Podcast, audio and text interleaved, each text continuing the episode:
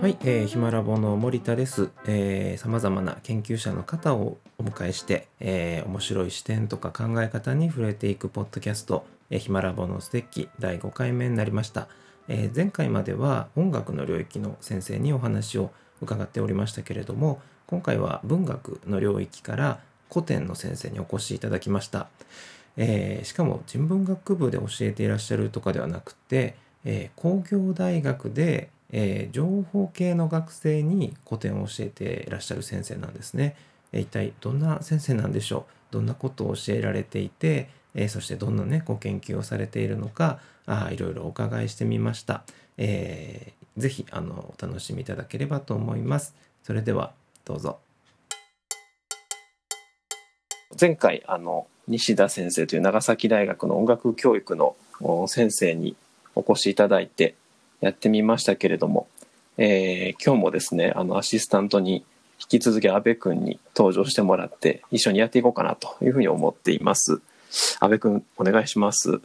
はいこんにちは。ひまロボ研究員の阿部です、はい、よろしくお願いします。はいよろしくお願いします。阿部君前回どうでしたか、はい、いや本当楽しかったですね。その全然違う分野の研究者の方にお話を伺っておすすめの本を聞いたりとか、うんその先生がどうして研究者になろうかって思ったかをこうお聞きするのがすごく楽しかったです。うん、あそうですよね。なんか僕もそこで結構感想でやっぱり印象的だったのが、はい、なんかこういうふうにこう考えるといいんだなっていうふうに分かったとかですね、はい、あのなんかこうものの見方をこういうふうにしてみようと思ったみたいなのがあって。はい、なんかうん、やっぱやっぱ目指すべきとこそこかなってね思わされましたなんか。単純に知識つけるとかじゃなくって、うん、うん、そうそうそうそう。なんかこういうふうに考えてみようかなと。い。うふうに思ったっていう、はい、なんかその研究者の人が考えていくプロセスをねなんかトレースしたり、はい、うん、ちょっと、えー、生かしてみたりみたいなのが、はい、あのやっぱり、ね、日常豊かにするなと思うので、うん、うん、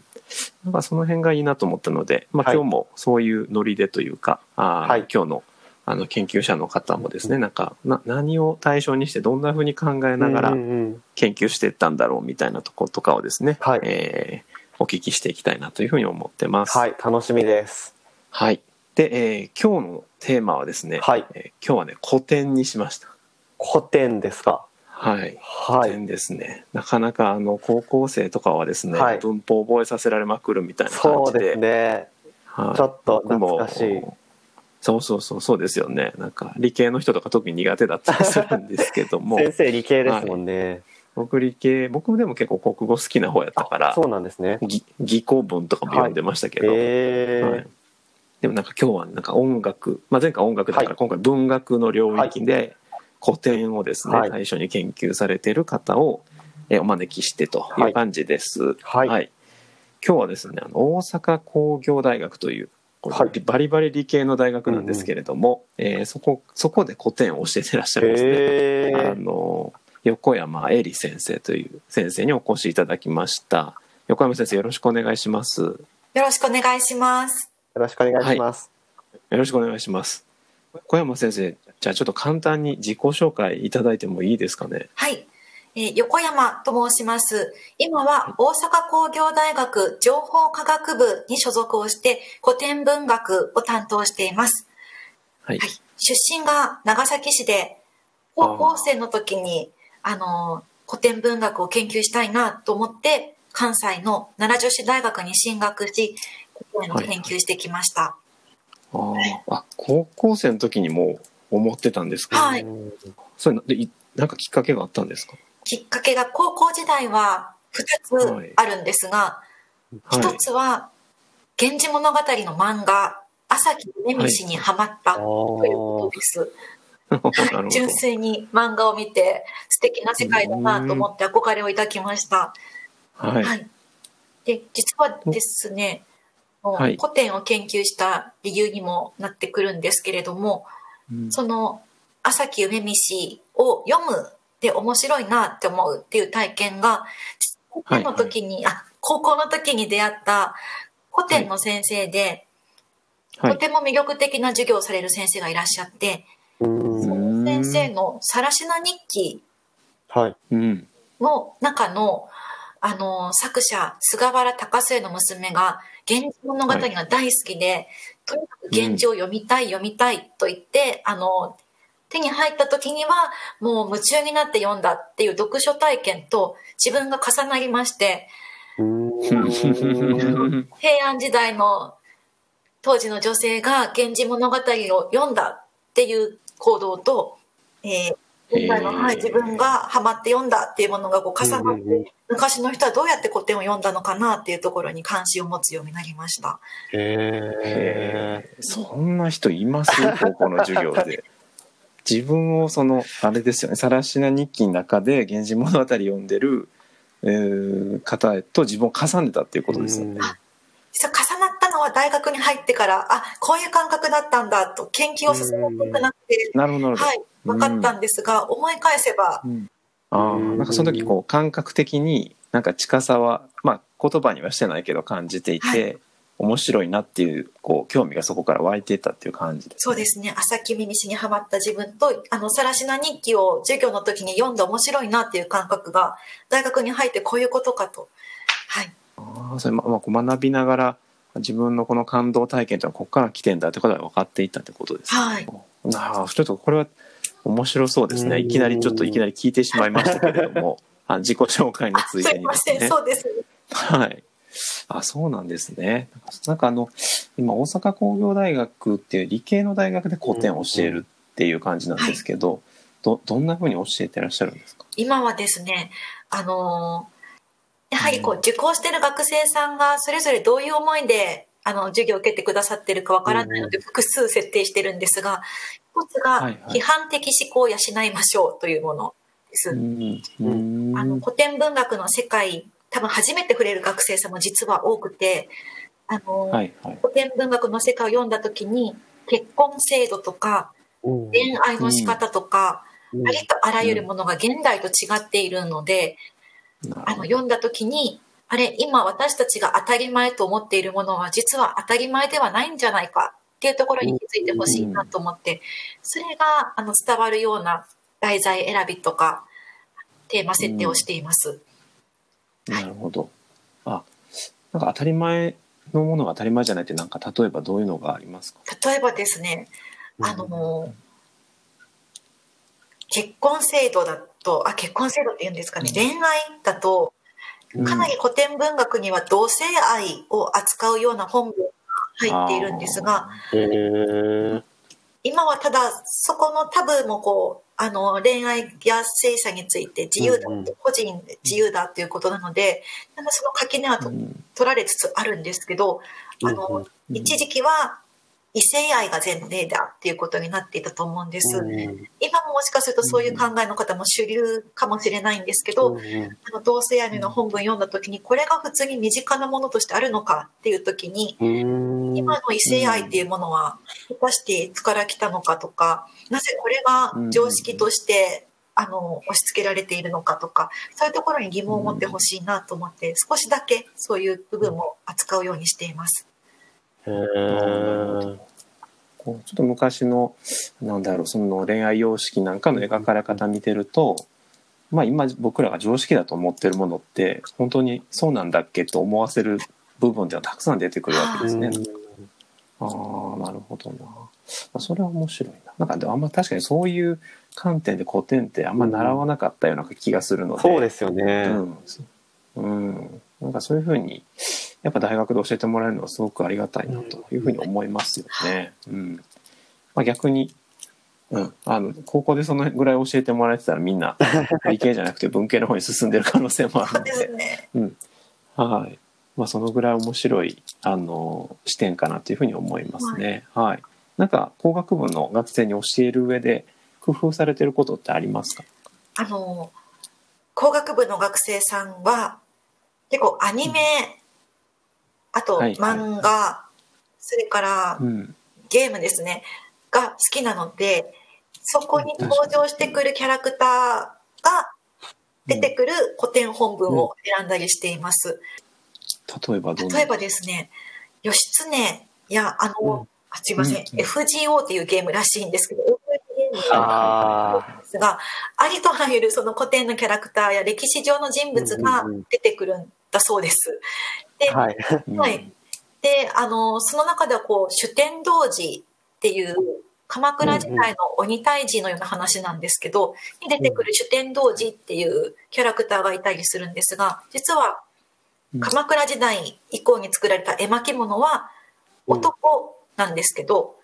ゲームのキャラクターは女性になっているそうで、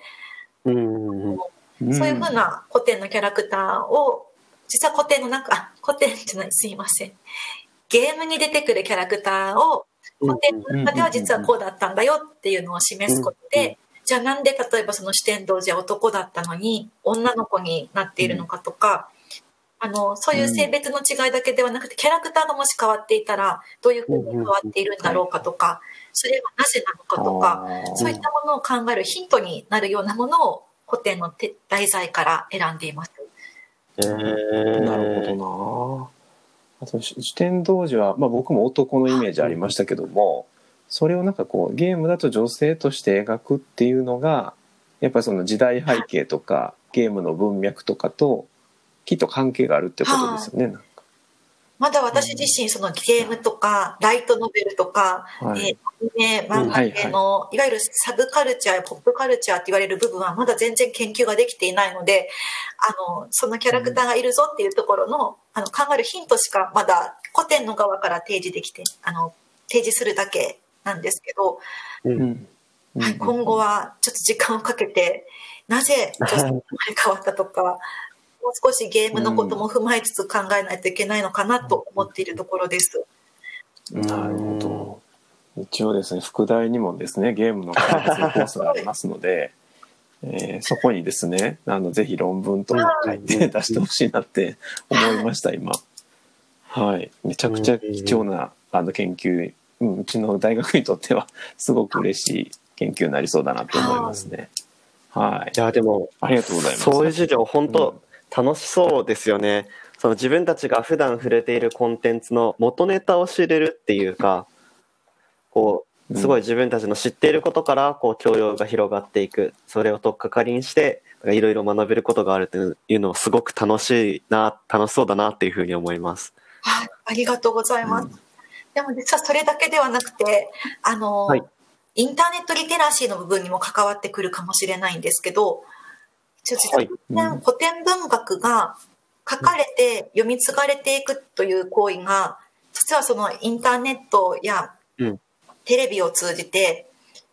このたくさんある情報の中の一秒、一部を切り抜いて、改ざんして伝えるとか、はい。うん、ああいうところにも実は古典文学の書かれ方、読まれ方が関わってくるので、あの古典の作品がどう書き換えられたかとか、そういったものを使いつつ、現代でもそうですよねと、はい、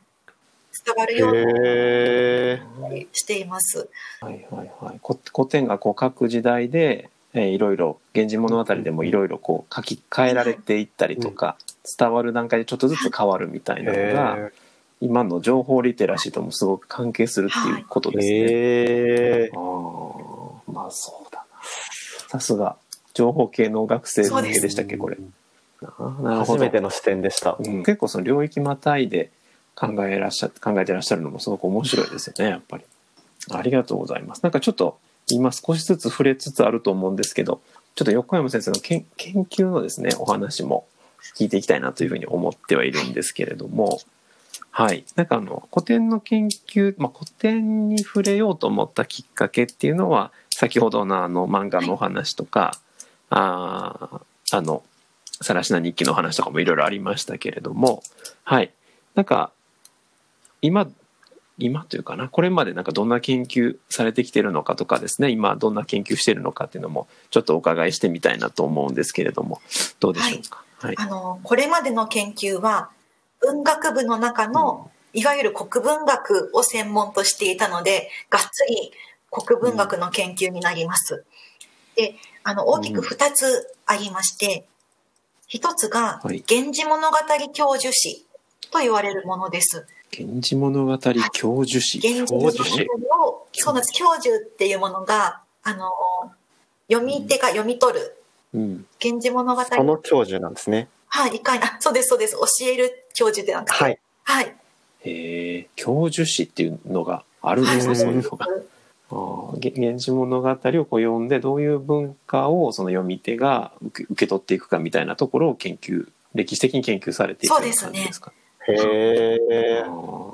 それちょっともうちょっと後で詳しく教えていただきたいなと思うんですけども、ももう一つが尼寺の、うん。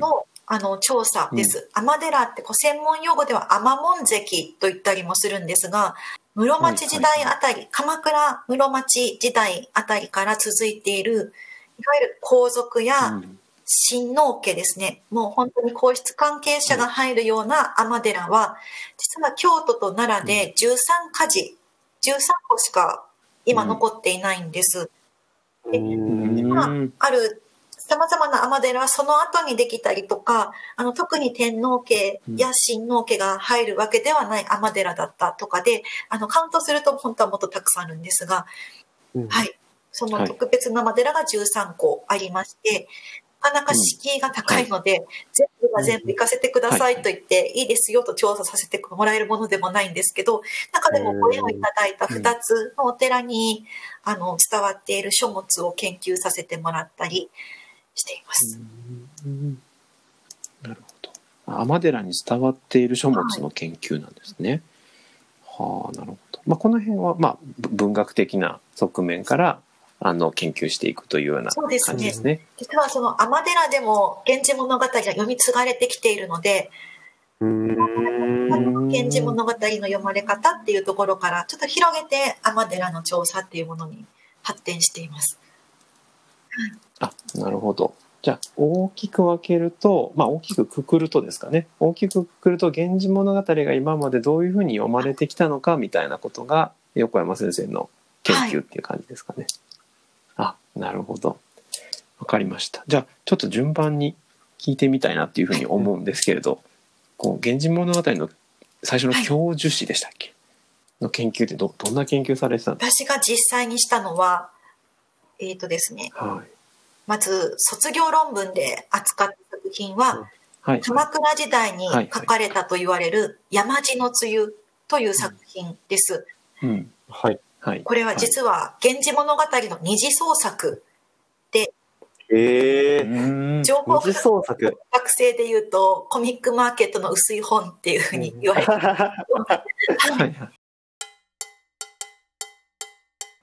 はい、えー、源氏物語の二次創作という非常にこう気になるキーワードで、えー、今回終わりました。えー、なんか文学作品もですね、こう時代が移り変わっていくときに、えー、今みたいにコピー機とかね、ありませんから、えー、この書き写されるタイミングで、えー、情報の表現の仕方が変わったりとかですね、え、それから強調される部分が変わったりとかっていうことが、まあ、あったりするということですよね。でこれってあの現代のニュースとかまウィキペディアとかもそうですかね、えー、一部情報がね、えー、強調されたりとかいうこともあったりすると。でつまりその古典っていうのは非常に情報リテラシーの側面からもですね学びがあるということをですね教えていただきました。なんかそんな視点で古典見たことないので、えー、すごく面白いなと思いましたね、えー、今回あの研究のお話まだお聞きできてませんので、えー、これからあのそういうお話も聞いていきたいと思います、え今日はありがとうございました。えー、それでは今日もリサーチカルチャーを